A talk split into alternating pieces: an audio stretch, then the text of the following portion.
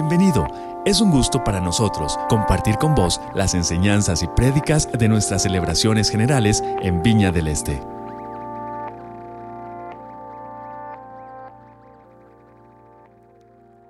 Si tuviera que titular la reflexión de esta mañana, sería, eh, estuve como dudando mucho qué, qué título ponerle, pero lo más sencillo, pero al mismo tiempo complicado, una conversión sobrenatural.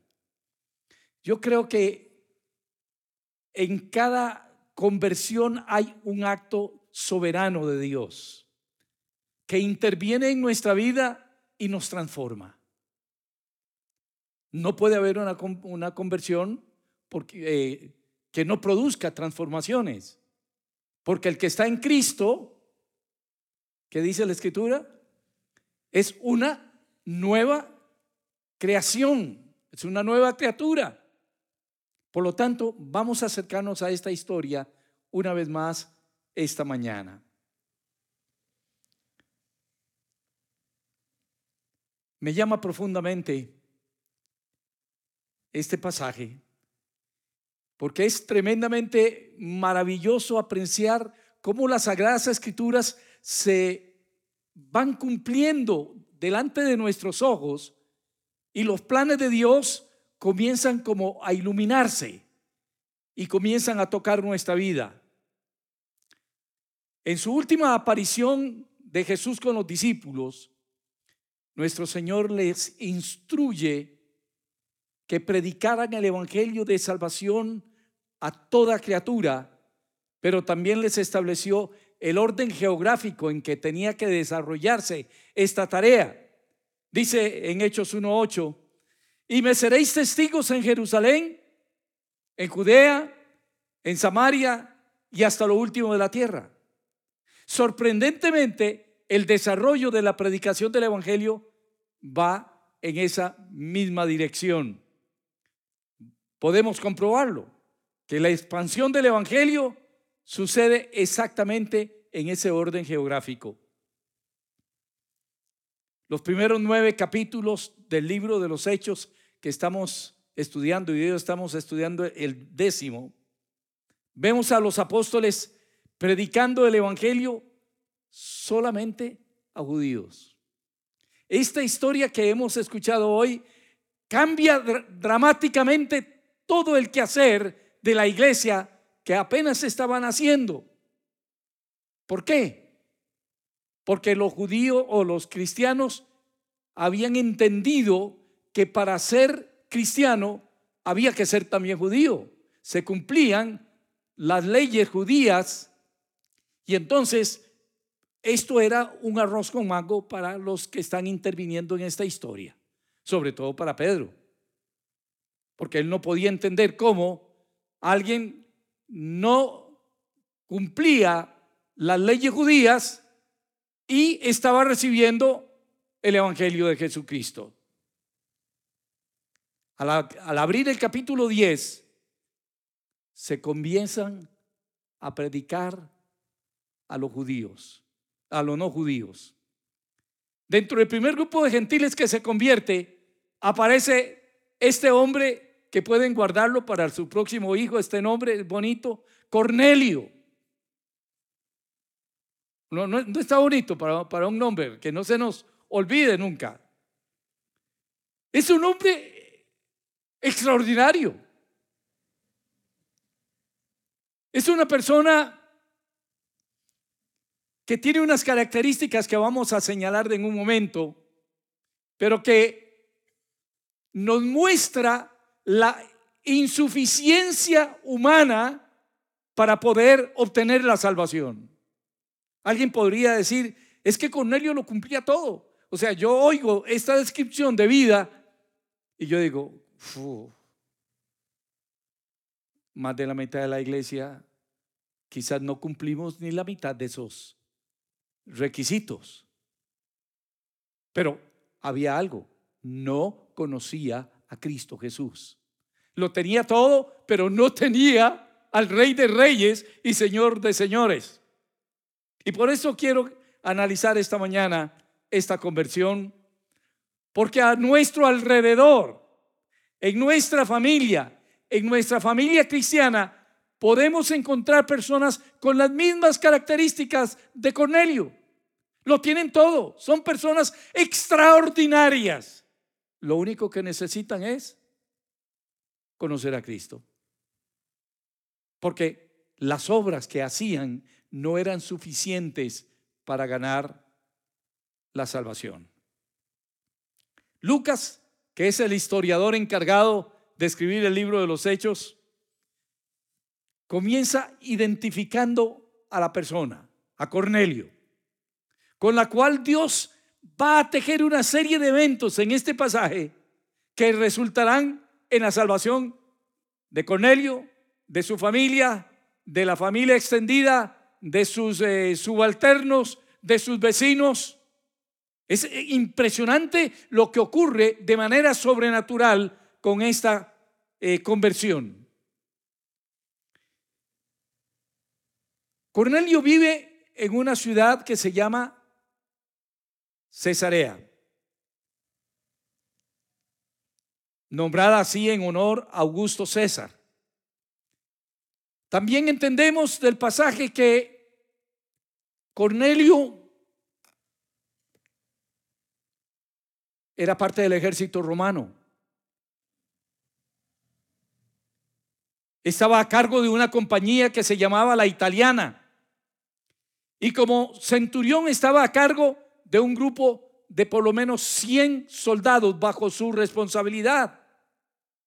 Entonces podemos con esa información concluir que Cornelio es judío, porque eh, ¿cómo se llama? No es judío, más bien, perdón, y es un soldado de alta alcurnia, de respeto.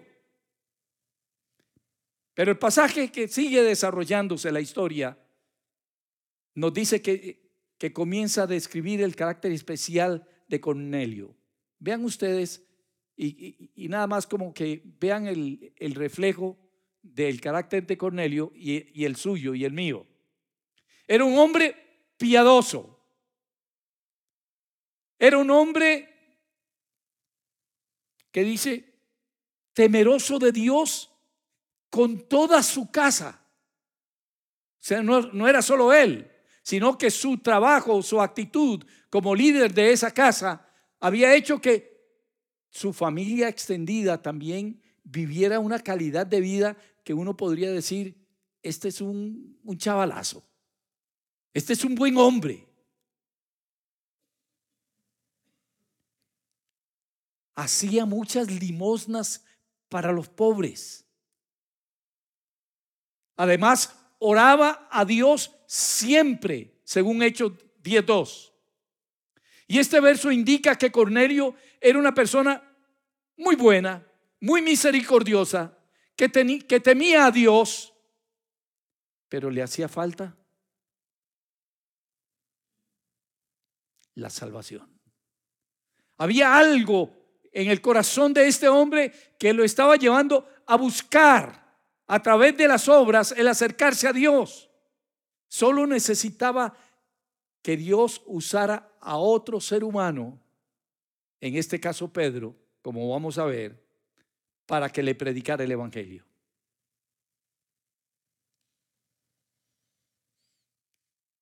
Vea lo que dice San Juan capítulo 3, verso 3. El Señor hablándole a Nicodemo, respondió Jesús y le dijo, de cierto, de cierto te digo, que el que no nace de nuevo no puede ver el reino de Dios. O sea, la salvación no es por obras, no es un esfuerzo humano, es una tarea que Cristo Jesús cumplió en la cruz del Calvario.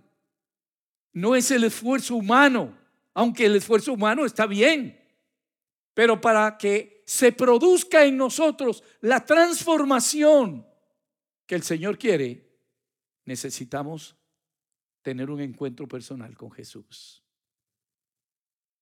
El asunto es que a veces hemos crecido en un hogar cristiano como los hijos de, de, de Cornelio hacían muy buenas obras, se portaban bien, pero no conocían a Cristo Jesús. Y puede ser que en nuestra casa suceda algo parecido. La historia de mi propia familia más o menos se encuadra en esto. Mi padre, mis padres se entregaron a Cristo cuando yo tenía como cinco años, pero a los trece me descarrilé. A los trece hice fiesta. ¿Por qué? Era religioso, cantaba, leía la Biblia, oraba, pero no se había producido en mí una transformación que glorificara a Dios e hiciera bien a mi prójimo en todo lo que yo hacía, en todo lo que yo entendía.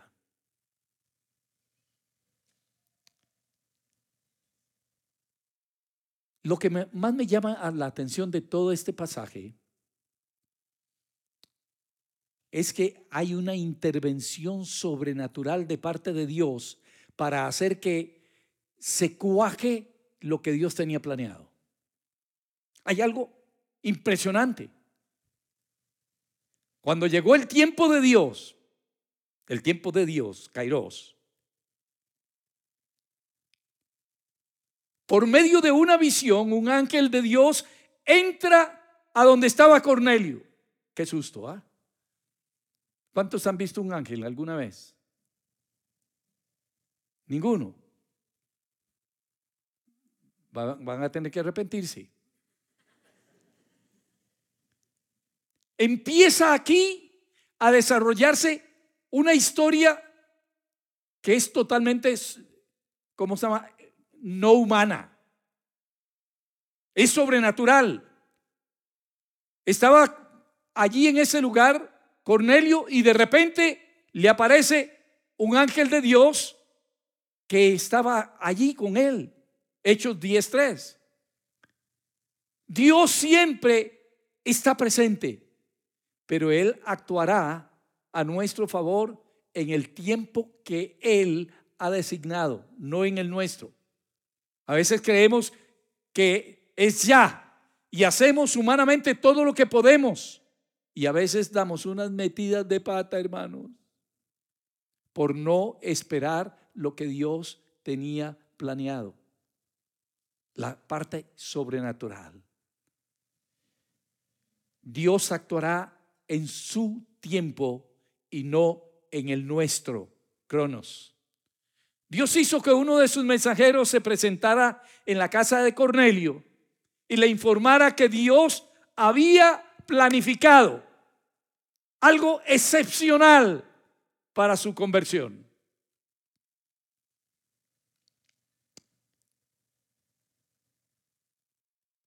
El ángel le dice, tus oraciones y tus limosnas han subido para memoria delante de Dios. Verso 4.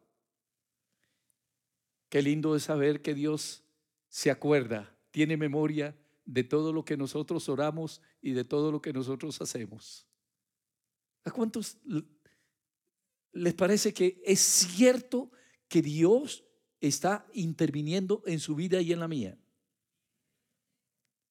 Estas, estas semanas han ocurrido cosas lindas alrededor de mi familia, cosas sobrenaturales que podemos decir, Dios ha estado metiendo su mano allí él les está moviendo las fichas del ajedrez. Y todo lo que Dios hace, lo hace perfecto y lo hace en su tiempo. Cornelio fue paciente, oraba diariamente como lo hacían los judíos. Hacía bien a todo el que podía. No se desesperó. Fue paciente y en el tiempo apropiado recibió su respuesta, dice la palabra del Señor. No podemos cansarnos de hacer el bien, dice las Sagradas Escrituras, porque a su debido tiempo recibiremos la recompensa. El ángel le indicó a Cornelio que hiciera venir a una persona que él no conocía y que no conocía la historia de lo que se estaba cocinando a fuego lento.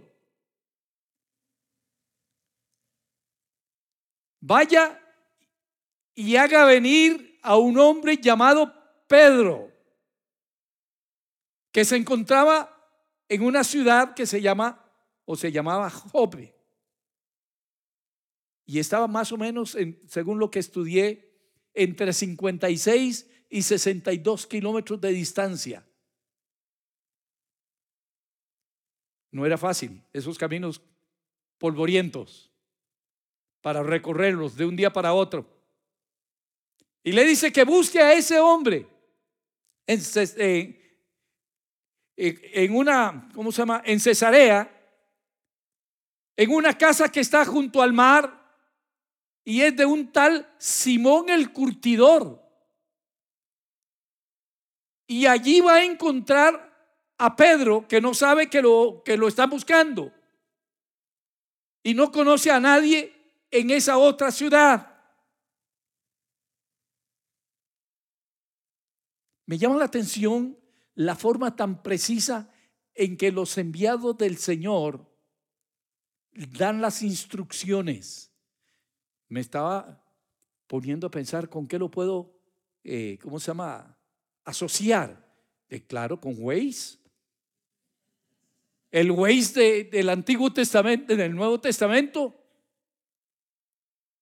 Le da las instrucciones claras. Vaya, busquen a un tal fulano de tal que está en la casa de un tal que fulano de tal que está junto al mar. Y hágalo venir. Caminar entre 56 y 62 kilómetros.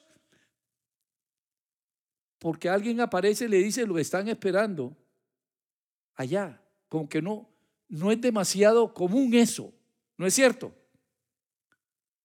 Veamos esa precisión con que los mensajeros de Dios proceden.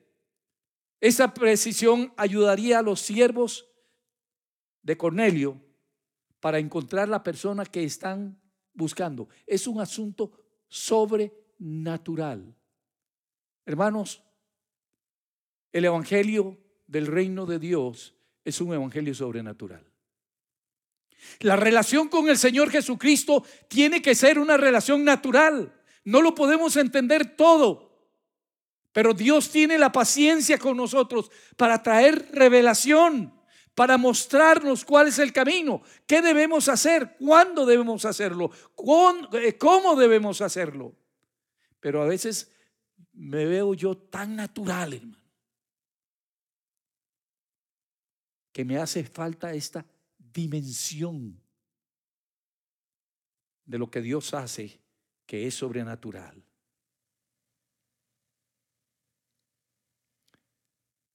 Pero ¿para qué tenía que venir Pedro de donde estaba, caminar esos 50 o 60 kilómetros? El ángel le dijo, Él te dirá lo que tienes que hacer le dijo a Cornelio, hablando de, de Pedro, Él te dirá lo que tienes que hacer para su salvación, para que dejara de estar solo haciendo obras, sino que además tuviera un verdadero encuentro con el, con el Señor.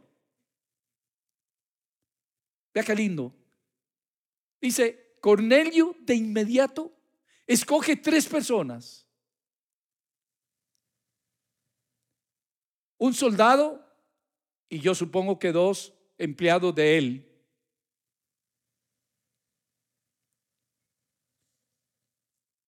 Los envía a Jope a que vayan a buscar a Pedro. Les cuento una historia muy pequeña.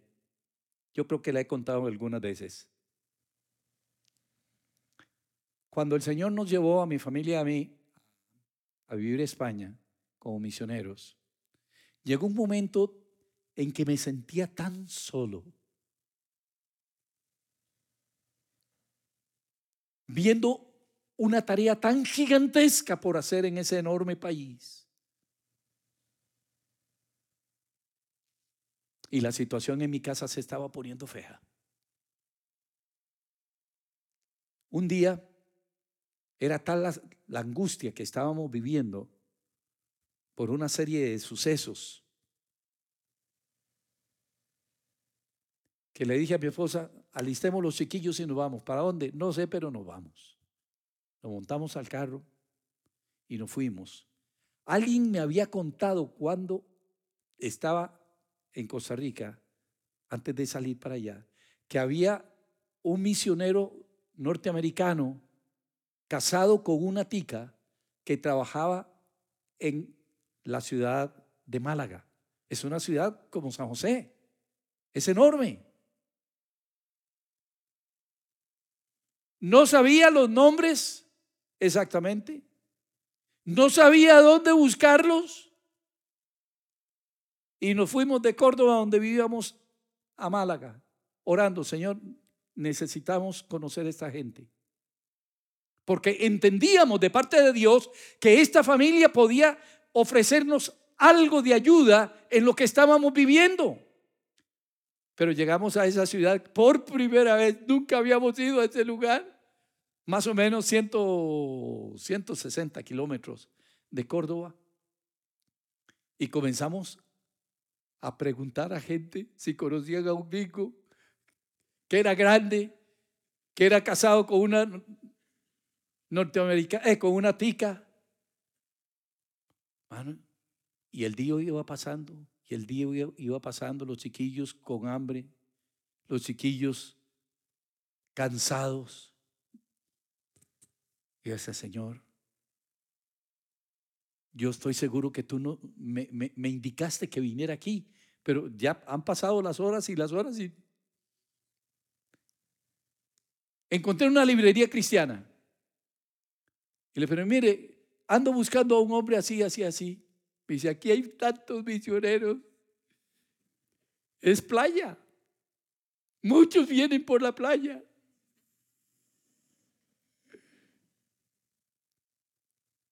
Nada. Hay una iglesia que funciona en un hotel aquí, ya me dio la... La cuestión para no hacer larga la historia, hermanos, porque para mí esto es milagroso. Llegar a una ciudad como San José a preguntar por un tal Carlos Jacob.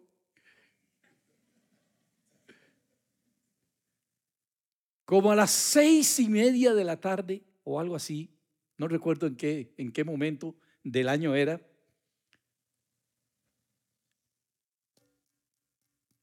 toqué la puerta de esta pareja.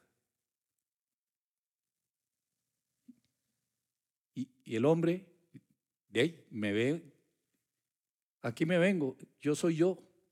Me dijeron que ustedes estaban aquí. El hombre estaba demasiado serio. Y por dentro de mí yo decía, Señor, haz algo, porque yo no quiero devolverme para la casa en estas condiciones.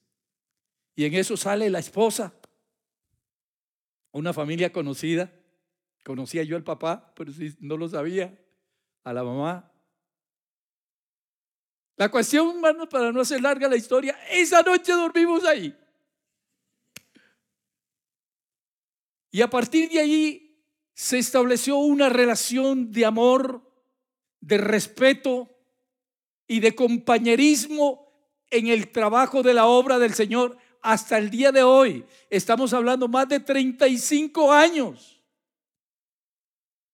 de esta experiencia. Fue como un amor a primera vista, hermanos. Un flechazo. Comenzamos a soñar juntos, comenzamos a trabajar juntos, comenzamos a hacer tareas que solo no hubiera podido hacer y que seguimos haciendo hasta el día de hoy en diferentes países. Dios ha usado a este hombre de una manera tan maravillosa en mi vida. Dios obrando sobrenaturalmente. Para lo natural esto era imposible. Era una, una locura. ¿Cómo vas a ir a un lugar a buscar a alguien si no tenés una dirección, no tenés un número de teléfono, no tenés ni siquiera un nombre concreto para buscarlo. Pero así son las cosas que Dios hace. Bendito sea el nombre del Señor. Mientras ellos iban por el camino y se acercaban a la ciudad, estoy hablando donde estaba Pedro. Pedro subió a la azotea para orar, dice el verso 9. Ahora hay un cambio de ciudad. ¿Cómo se llamaba donde está Cornelio? Cesarea. Y ahora se traslada el mover de Dios a dónde? A Jope.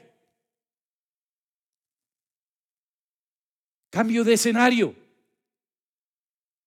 Dios creó las circunstancias apropiadas para que Pedro estuviera a la, a la, azotea, estuviera orando, mientras los emisarios de Cornelio se acercaban a la ciudad. Hay una sincronía. Gente que no se conocía, gente que posiblemente no conocía ni la ciudad a donde estaba llegando, a buscar a alguien que no conocían y pedirles que se vengan con él a la casa de su jefe. Es una locura, es un poco raro. Pero Dios ha fijado el orden de todas las cosas. Él tuvo, tiene y siempre tendrá el control de todo lo que sucede en tu vida y en mi vida. Amén. Amén. Él tiene todo el poder. Y mientras Pedro oraba, dice que vio el cielo abierto y le vino una voz que le dice, levántate, Pedro, mata y come. Entonces Pedro dijo, Señor, no porque ninguna cosa inmunda o común he comido jamás. Volvió la voz a él por segunda vez y le dijo, lo que Dios limpió, no lo llames inmundo. Aquí comenzamos a ver cosas extraordinarias. Es el cambio en la mente y en el corazón de Pedro no era posible dentro de su entendimiento que alguien pudiera hacerse cristiano si no se hacía primero judío. Y él como judío no podía juntarse con esta gente que eran llamados inmundos, incircuncisos.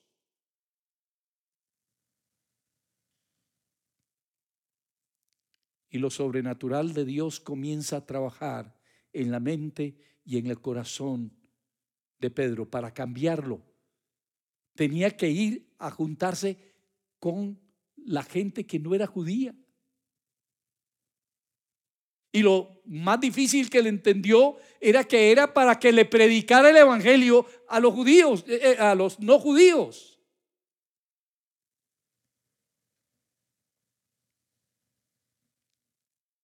Pedro creía que estaba viviendo lo correcto y haciendo lo correcto dentro de su cosmovisión judía. Ciertos animales no son limpios, son inmundos, pero igualmente, excepto los judíos, todos los demás seres humanos son como animales, ¿cómo se llama? No limpios. Sin embargo, Dios le estaba diciendo que no hay tal cosa como animales inmundos o animales limpios, igual que con los hombres. Dios continúa tejiendo esa historia porque Pedro no entendía lo que estaba pasando. Dios le estaba explicando a través de los, de los ángeles que le mandó, de le mandó y de, de, visión que le, que le mandó, pero Pedro no estaba entendiendo.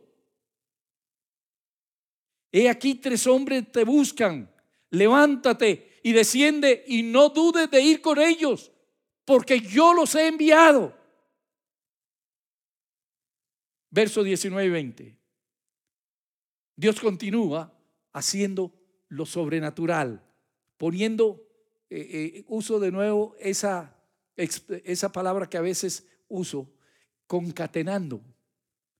Es poniendo los eslabones de la, de la cadena uno dentro del otro y va hilvanando esta historia.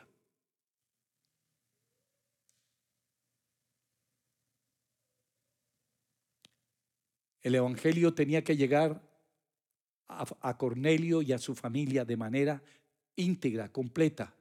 Pero el instrumento para llevar ese mensaje todavía no entendía qué era lo que estaba pasando. Es que eso es un poco ridículo, el asunto.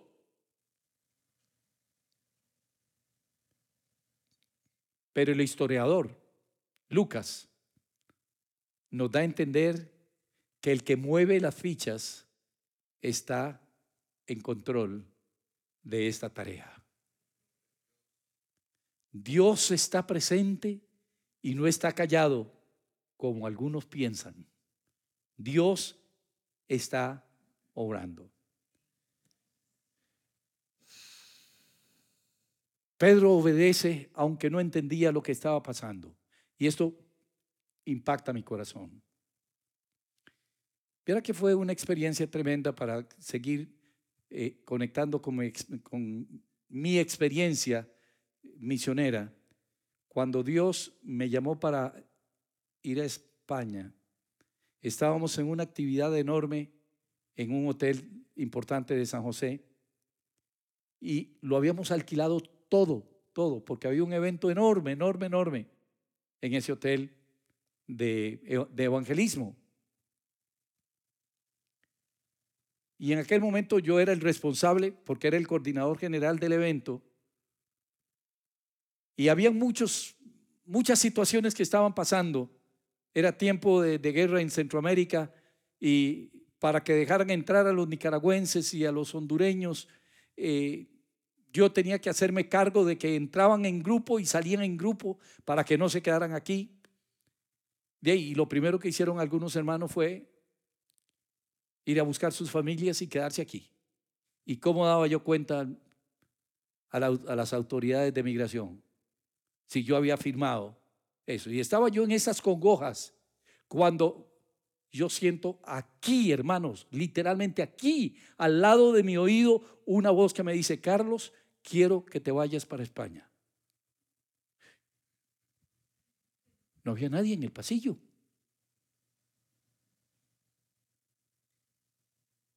Y sigo caminando, seguro estoy volviendo loco. Estoy hablando, oyendo cosas que no existen. Y de repente, otra vez me vuelve a hablar.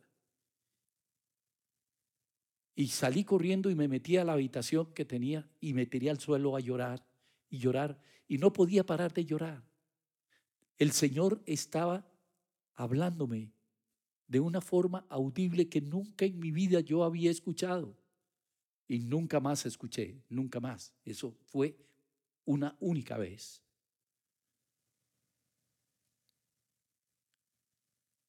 Y poco tiempo después me fui con mi esposa para ir de espía a conocer a dónde podía ser que Dios me quería junto con mi familia en España. La cuestión era obediencia, aunque no entendiera qué era lo que estaba pasando. Y es parte de lo que yo quisiera que Dios haga en estos días y hoy mismo con ustedes. Que Dios les hable, hermanos. Y que ustedes obedezcan aunque no entienden lo que está pasando. Porque Dios sigue hablando. Dios sigue guiando. Dios sigue conduciendo esta tarea maravillosa.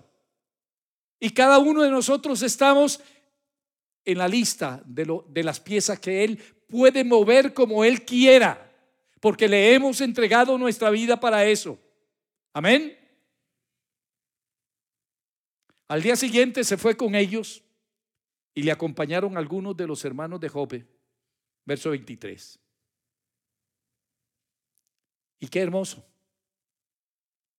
Porque Cornelio estaba esperando a la comitiva que venía en obediencia al Señor. Y eh, se da el encuentro de lo que Dios ha estado tejiendo.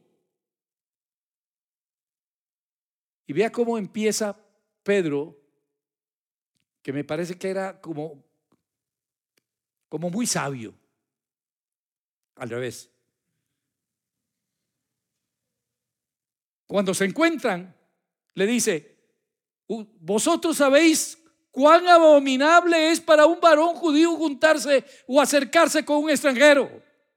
Aquí vengo, pero que sepa esto. Esto es lo que yo entiendo. Y está en la casa de una persona incircuncisa, de una persona inmunda. Pero aún así, Pedro dice, pero aquí estoy, para lo que usted mande, para lo que Dios quiera hacer. Pero a mí me ha mostrado Dios que a ningún hombre llame común o inmundo, dice en el verso 28. A Pedro le tocó esperarse como por lo menos un día para que entendiera un poquito la situación.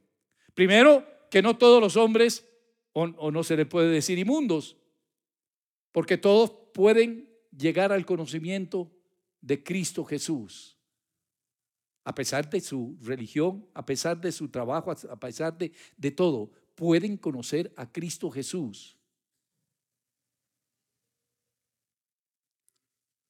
Pedro pensaba que la esencia de la revelación consistía en esa primera parte, en que él podía juntarse ahora con los no judíos sin recibir condenación. Le faltaba entender la otra parte. ¿Cuál? Que él había llegado ahí para predicarle el Evangelio a los judíos, o sea, a, los no judíos. Que los no judíos ahora tendrían acceso al amor, al perdón, a la liberación que el encuentro con Cristo ofrece. Eso no lo había entendido todavía.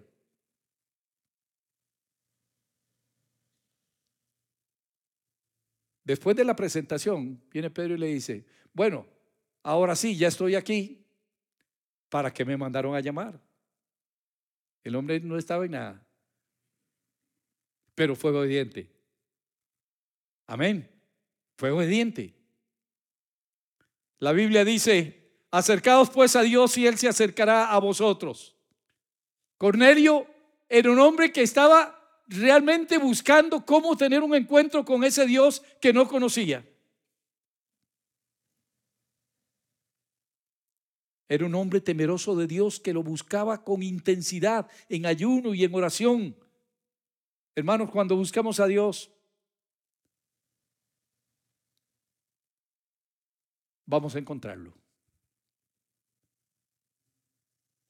Si buscamos a Dios con todo nuestro corazón, Él no se le esconde a nadie.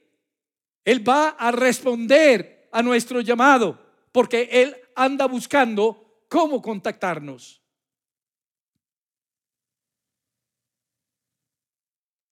Entonces, para ir terminando, los gentiles reciben el Evangelio por primera vez. Cornelio le aclara a Pedro ¿Para qué lo mandó a llamar? Para que le predicara a Cristo, que era lo que necesitaba. Todos esos eventos que trajeron a Pedro hasta la casa de Cornelio, para que predicara el Evangelio de Jesucristo. En verdad comprendo que Dios no hace acepción de personas, dice el verso 34 y 35 sino que en toda nación se agrada del que le teme y hace justicia. Esto era nuevo, descubierto para Pedro. Qué maravilloso. De inmediato Pedro comienza a predicar el Evangelio del Reino a esta gente que estaba ahí en casa de Cornelio. Y cuando llega a esta parte, de este dan testimonio todos los profetas, que todos los que en él creyeren recibirán perdón de pecados por su nombre. Verso 43. Esto es nuevo.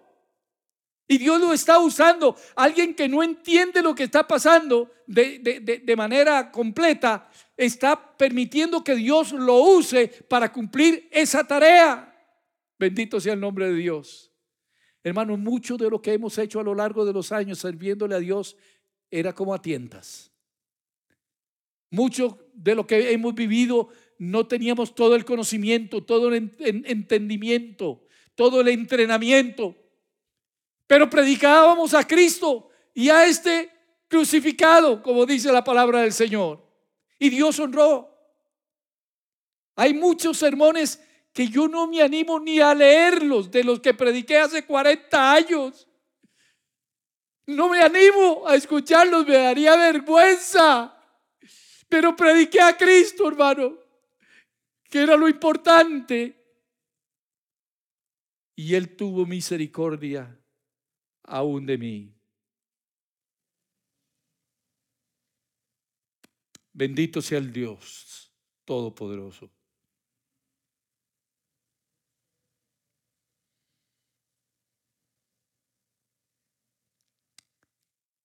¿Alguien puede impedir que se bautice esta gente? Pregunta Pedro después de que les predica. Aleluya. Y fueron bautizados. Y el Espíritu Santo descendió sobre ellos. La historia de Cornelio muestra con claridad cómo Dios articula de manera perfecta y sobrenatural los eventos que terminan bendiciendo a cada ser humano que ha abierto su corazón a Cristo. Nada más para hacer un cierre. Hay una secuencia de los eventos que quiero compartir rápidamente. Cornelio actúa y ora porque deseaba conocer a Cristo. Dios envía la visión de un ángel. Cornelio envía tres mensajeros. El Señor corrige a Pedro y le instruye para que acompañe a los mensajeros que vayan a la casa de Cornelio, reúne a sus familiares y amigos más cercanos Cornelio y explica a Pedro por qué lo mandó a buscar para que le predicaran el Evangelio. Y el Espíritu Santo vino sobre ellos y luego fueron bautizados. Vuelvo y repito, Dios está presente y no está callado. Las fichas del ajedrez están en movimiento, aunque usted no vea las manos, pero Dios está haciendo su obra. Mis hermanos, yo no sé cuántos de nosotros deberíamos hacer públicamente nuestra confesión de fe en Cristo Jesús. Porque es lo que permite que se opere en nosotros el milagro del nuevo nacimiento. Entregar nuestra vida a Cristo Jesús para que Él sea nuestro Salvador, para que Él sea nuestro Rey, para que Él sea nuestro Señor y para que nosotros seamos sus instrumentos. Puede ser que por muchos años hemos escuchado el Evangelio de Cristo, pero no hemos hecho una decisión por Él. De tal manera que podamos decir, ya no vivo yo, ahora vive Cristo en mí.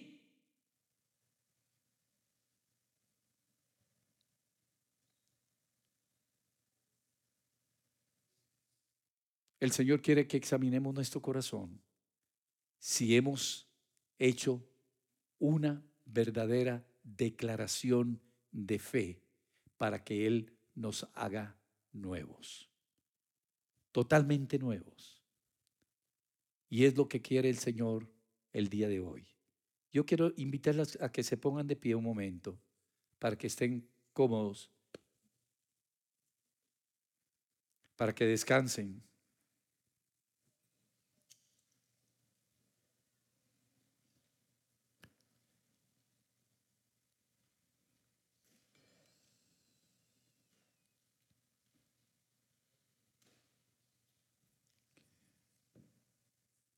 Necesitamos una transformación profunda de nuestra vida. Y es lo que hace Cristo Jesús cuando entregamos nuestro corazón a Él. Cuando entregamos nuestra vida, nuestra familia, nuestro trabajo, nuestros dones y talentos, los ponemos en las manos del Señor. Él hace nuevas todas las cosas nuevas. si no has experimentado en tu vida un verdadero cambio, una transformación sobrenatural, yo te invito hoy para que le digas, Señor, te entrego mi vida.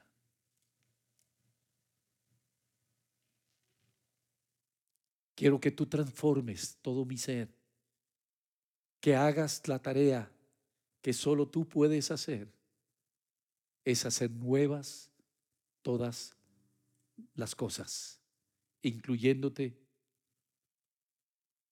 incluyéndome.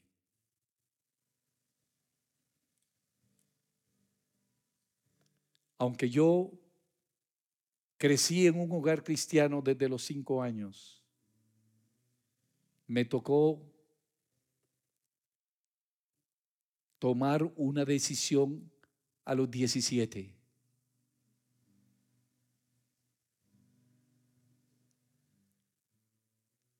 Y fue algo tan poderoso y sobrenatural que en una sala como esta, ese día, que habíamos como veintitantas personas, eh, jóvenes, los padres estaban por otro lado y las madres estaban por otro lado porque se iba a celebrar el Día de la Madre. Y de repente la gloria de Dios cayó sobre ese lugar. Pero fue algo como decir, y de repente todos los que estábamos allí, que no estábamos orando, no estábamos cantando, no estábamos estudiando la Biblia, estábamos hablando de, de, de burradas de jóvenes. La gloria de Dios cambió y de repente todos estábamos debajo de las bancas, bajo una convicción de pecado. Y yo puedo decirles literalmente, hermano, yo sentía en aquella tarde que me estaba muriendo Literalmente yo sentía que me moría. Era algo tan terrible, tan terrible, tan terrible que, que, no podía entender qué estaba pasando. El Señor Jesús estaba viniendo a mi vida y haciéndolo nuevo. Todo, absolutamente todo. Hasta el día de hoy con 70 años, Dios me hizo nuevo. Dios me hizo nuevo. Solo Él puede hacerlo.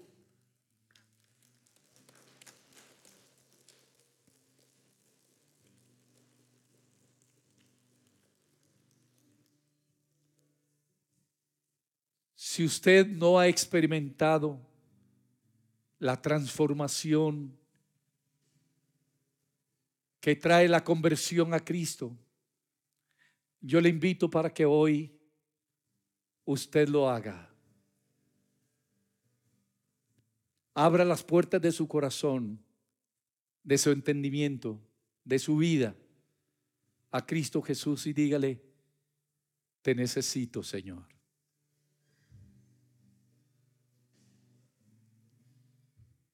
Ven Espíritu Santo.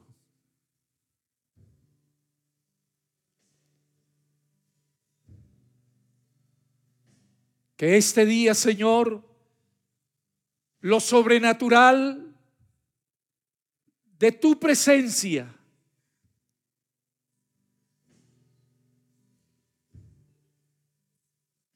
nos permita que nuestra vida sea transformada radicalmente por tu profundo amor y poder.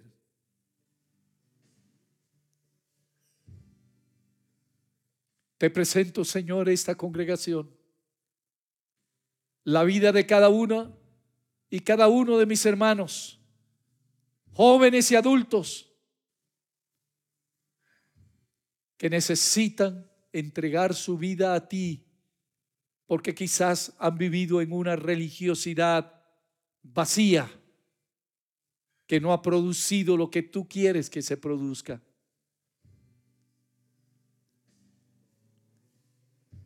Mientras permanecen con sus ojitos cerrados,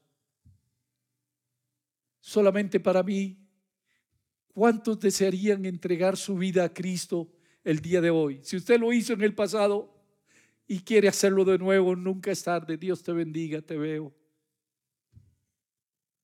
Solo una persona. Dios te bendiga. Dios te bendiga.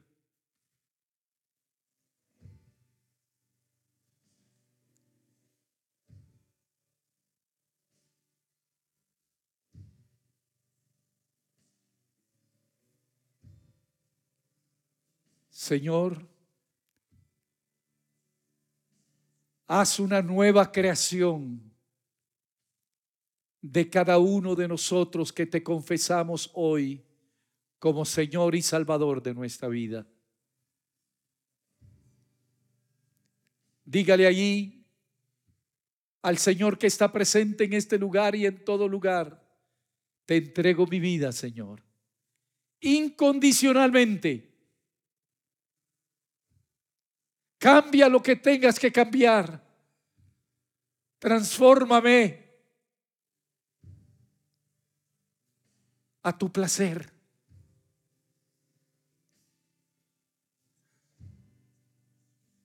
En el nombre de Cristo Jesús. Amén. Y amén.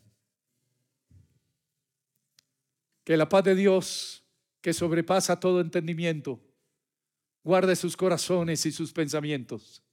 Que Dios los bendiga, que Dios los guarde, que Dios los prospere y sobre todas las cosas, que el Señor los transforme a su imagen. En el nombre de Jesús. Nos encanta poder compartir con vos las prédicas de nuestras celebraciones. Esperamos que esta haya sido de bendición para vos.